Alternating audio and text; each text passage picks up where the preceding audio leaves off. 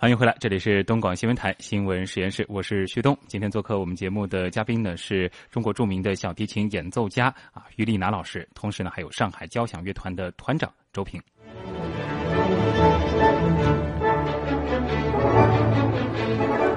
今天呢，我们两个关键词，一个是小提琴，一个是梁祝。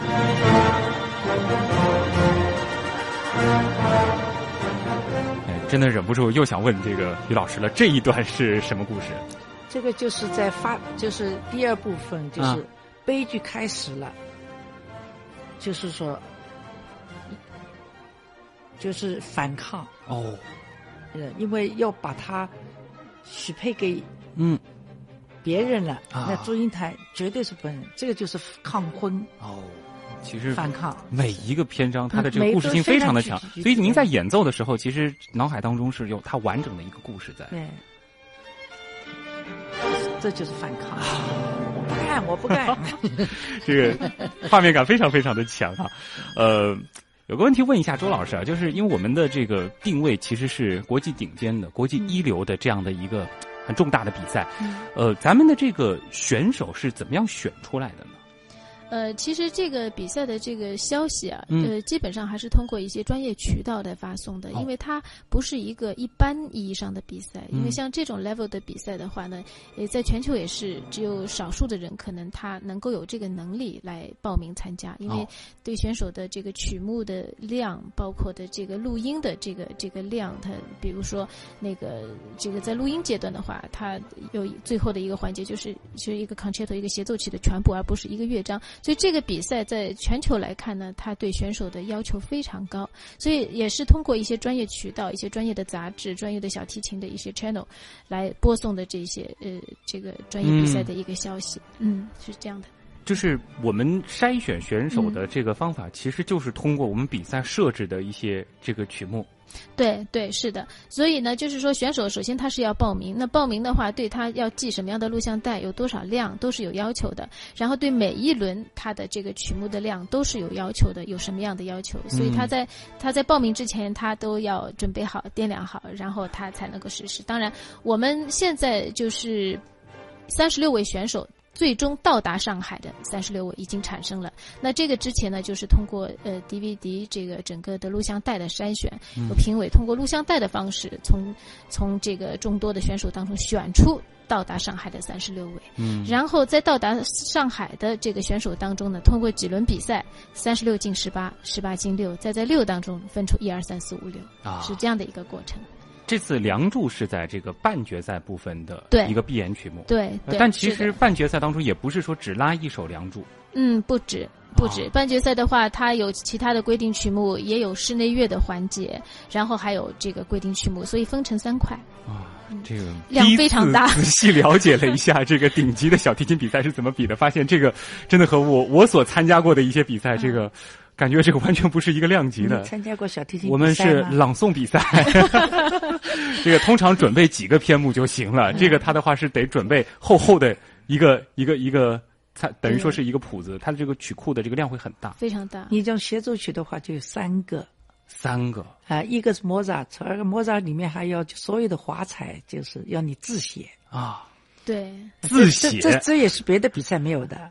然后还有一个《梁祝》，又是个完整的协奏曲。嗯，还有一个另外的一个自弦的一个，也也是个大协奏曲。啊，这量就非常非常大了。对，要求很高。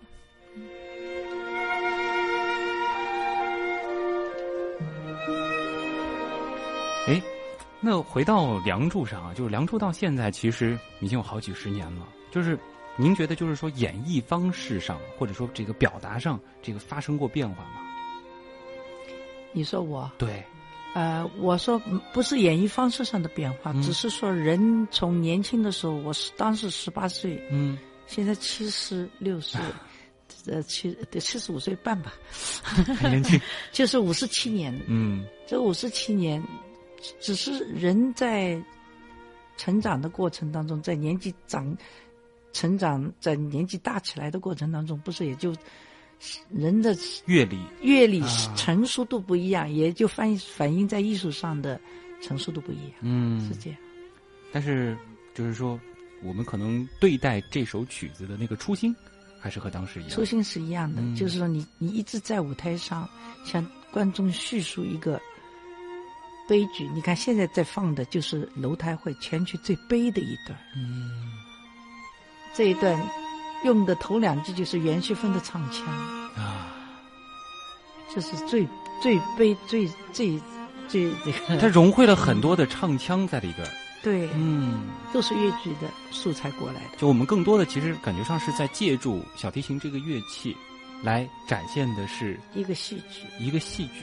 对，演演演员的那种他的一些像哎，声音，有的有的地方都有舞台场面的。嗯。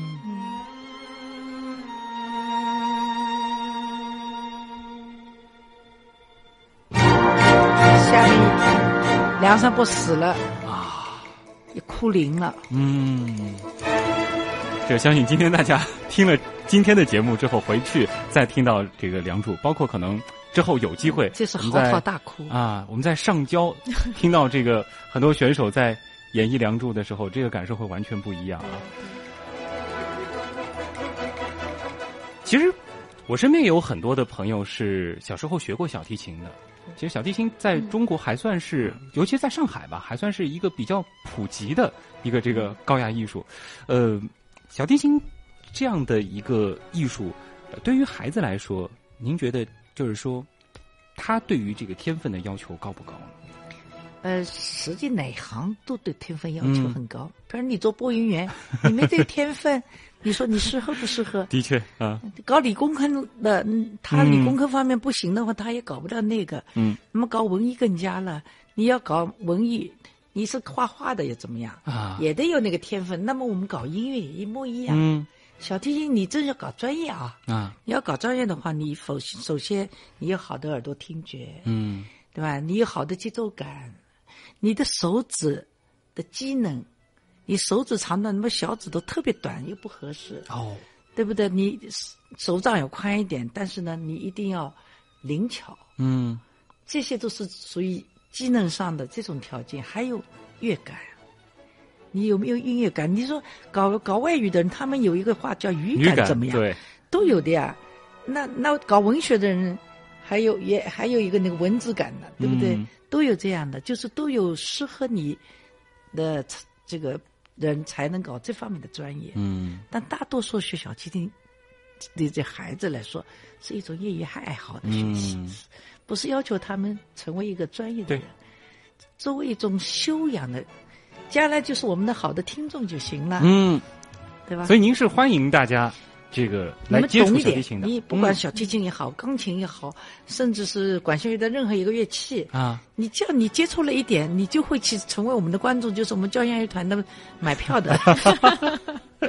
于老师很可爱啊，呃，那不知道这个周老师，您觉得就是如果说作为家长的话，这个因为现在其实呃，我我我印象很深，我有一对初中同学，他们是这一对双胞胎，然后呢，姐姐拉的是小提琴，妹妹拉的是大提琴，结果妹妹是后面走上了这个专业道路，姐姐呢可能是因为小提琴，是不是因为这个小提琴可能竞争会相对激烈一点？不是，小提琴是一个最难的乐器，其实它最难，是最难的乐器，因为它违反人的那个自然动作。大提琴就像二胡什么。这个这个人的人体的自然动作还是适应的。嗯，小提琴，你看这个手要那么别过来拿琴。哦，这这个这个动作本身就是跟人体的自然动作是违反的啊，所以应该说。可以讲，小提琴是最难的一个乐器，所以它很难。嗯那不知道，就是周老师，您对这个家长啊，这个如果说他想让孩子这个学一点这种我们说高雅艺术啊，学点这样的乐器，这相对来说，对对孩子来说哪一些会比较好一些呢？如果说他并没有那种这个说一定要以后小孩走专业的话，嗯，呃，其实我觉得这个小的时候不必就是说过早的去定义，其实有机会的话多了解一些是非常好的。嗯，而且因为我们现在有很多家长也也跟我。讨论过这个问题，就是说，好像小时候就是选了一个乐器，然后的唯一的这个呃目标就是一级级的考级。对。那其实的话，他在这个过程当中就丧失了很多学习音乐的快乐了。没错。因为因为你看，呃，比如说我们团这个教育中心啊，推很多活动，其实就是为了让大家全方位的去能够了解各种各样的东西来接触。当然，你在学钢琴、学什么乐器、学小提琴的过程当中，哎，你慢慢慢慢的能够确定自己对这感兴趣，走专业或者是兴趣爱好，这个都可以。而且关键是要。拿这个东西参加更多的活动。我觉得这个对他会产生非常好的这样的一种体验。音乐本来就是抽象的嘛，它是一个一个一个创造性思维的一个东西。因为我自己也做过几年的小琴童啊，其实我印象很深，就是刚开始我是钢琴嘛，然后刚开始其实最早接触钢琴的时候是非常喜欢的，所以父母才会让我去学。但是那个时候我觉得乱弹是最快乐的，或者说掌握了一些基本的这个和弦规律以后，自己去摸、自己去感受是最快乐的。但是后面就是一定要去硬考，去考那些考级的曲目去准备，然后父母这个我不好好练还骂，这个时候其实这个体验就变差了。这个是不是说现在其实可能一些这个孩子在这个初学阶段接触这些乐器的时候，可能父母普遍会存在的一个问题呢？嗯，就是不能说他的这个学习音乐的过程就只有回家练，嗯，或者是就这样很单一，因为他还包括了我觉得整个环境，他要了解很多东西，他有一定的氛围，然后他要尝试很多跟他相关的东西，这个对他会非常有益，而且能够有机会学一点，就有一个机会展示，哪怕是家里或者是一个小型的朋友的一个聚会，对，我觉得这个都对孩子会有比较好的这个这个感觉。嗯，其实还看到过这样一个评论，就是说中国很多学琴的孩子，这个考级啊考得很辛苦，这个考级曲目其实练得也很熟，但是这个即兴发挥这一块儿好像会相对欠缺一些。嗯。然后很多孩子其实没有真正的学会怎么去享受音乐，嗯，这一块可能也是现在上交也是希望我们通过一系列的这个活动来让孩子能够去。是啊，你看，享受起来。是是是这样的，当然这个这个说说是容易的，但不是那么 那么容易。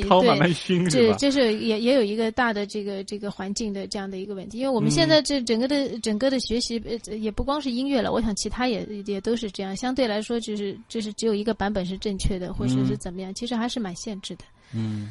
你看，我们现在于老师刚才也介绍了，就我们的选手的比赛当中，其实都有他的这个华彩，他自己自己创作的部分，所以这个也也就是一个对这样的一个反馈吧。对这一块，如果说这个选手在这方面能力很强，可能他就会比较容易脱颖而出了。对对啊，呃。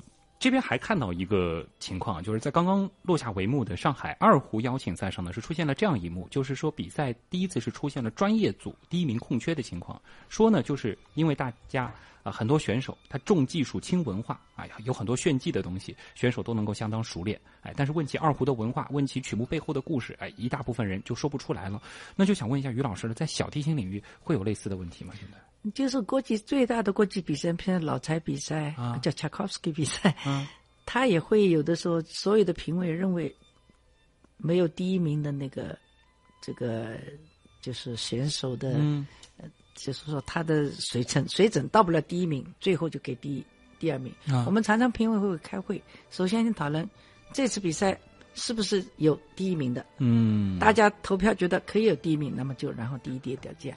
假如下来以后，大家觉得今这次比赛虽然有最高分的，但是最高分的前面来说还不够第一名的水准，因为这些国际比赛的评委都是做了很多很多的比比赛的，嗯他都知道该到什么一个水准才能够得上第一名。就我可不可以理解，就是说这个第一名他不是针对这届比赛的，而是他要和往届的第一名去比。历来。就历来就是第一名应该有一个怎么样？就是第一名的这个范儿范儿，哎，那个那个那个水准就是。嗯，那么就是说，这个对于这个文化这一块呢，小提琴就是大家这个可能对小提琴，包括他演奏的这个曲目背后的这个文化的这个了解，会不会？他能演的非常好的话，他一定会了解这些，一定会做这些功课。对他一定会了解这些，他才能表达好。嗯。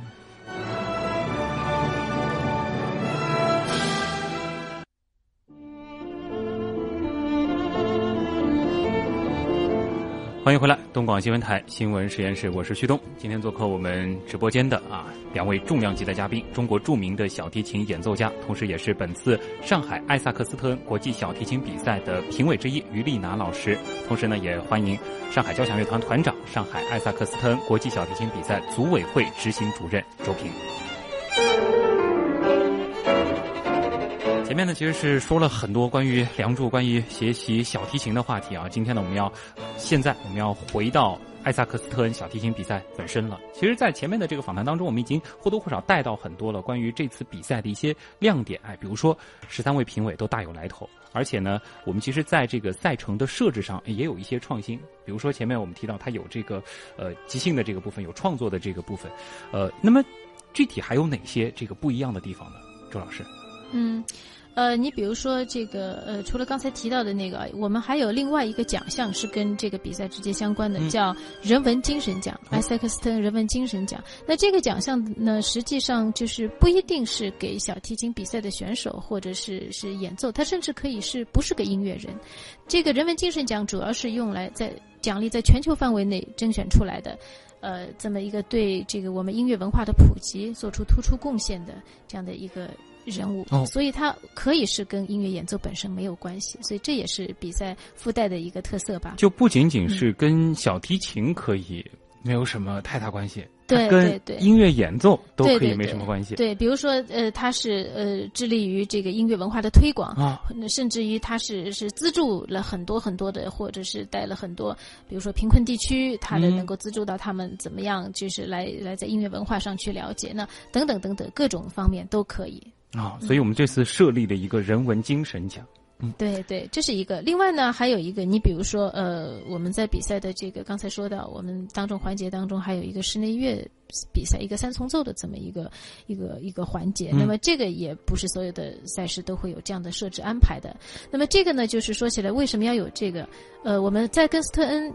Family 他们的家族来讨论这个比赛的时候，其实最早呢，他们并不希望说把这个东西做成一个比赛，因为呃，艾塞克斯顿先生生前呢，他们说啊，我们的爸爸，呃，就是特别强调他的这个音乐本身，而不是去要把它变成一种功利的比赛。嗯，所以在经过很多轮以后呢，我们在赛事上其实也是非常强调音乐比赛。呃，本身的一些东西，所以包括当然，这个音乐就是人跟人之间的合作，所以也有这个室内乐的环节，嗯，所以也加上了后来的人文精神奖和等等其他的一些设置吧。那么包括我们在比赛过程当中，嗯，评委也会在每个阶段对那些落选在每个阶段这个呃这个出局的这些选手，也会有一个分数上的公开的这个这个公示，嗯，那么也包括他们也有环节来回答选手的提问等等。那于老师，您作为这个评委之一，您对这次比赛有怎样的期待？呃，期待第一是水准的高水准，第二是公正性。嗯，因为其实是我看到对评委的一些守则上面已经提了很多，就是力争、力求在评分上面的公正。嗯，因为我也参加了国际上临近三十个国际比赛做评委，哦，有看到也看到有。不公正，嗯，会有这，但但是我希望我们我们这个比赛，因为我看到那个评委是这个细则上面已经做了很多预防不公正，嗯，你你包包括你自己，假如这个学生你辅导三次以上，你就得申报，嗯，就不能呃，就是就要就是公开证明，包括是这样，包括有很多就是这些方面就就是在国际比赛上会出现的这些情况，都是尽量的要让他。不要不要有，嗯，一定要公正，因为这样公正才能是真正的让对最值得出来的人能够得到公正的这个成绩。因为我们想做的就是一个最一流的比赛。对对，是的，这个因为将来这不仅仅是上海交响乐团的一个牌子，嗯，也是上海市的一个牌子。没错。其实我们通过之前设置的那种选拔方式，包括这个对曲目的要求，这次咱们选出来的这三十六位选手已经非常厉害了。啊，是的，呃，那么这个结果呢，实际上三十六位选手本身已经大多数人都是在其他的这个国际比赛上已经有过斩获，或者是得过比较好的这个大奖。嗯，那么也包括大家非常熟悉的像伊丽莎白维涅呃维涅夫斯基啊，呃那个柴可夫斯基啊、曼特尔啊这些比赛的这个选手啊，都有这次来报名参加上海的比赛。那么，所以选手的水准。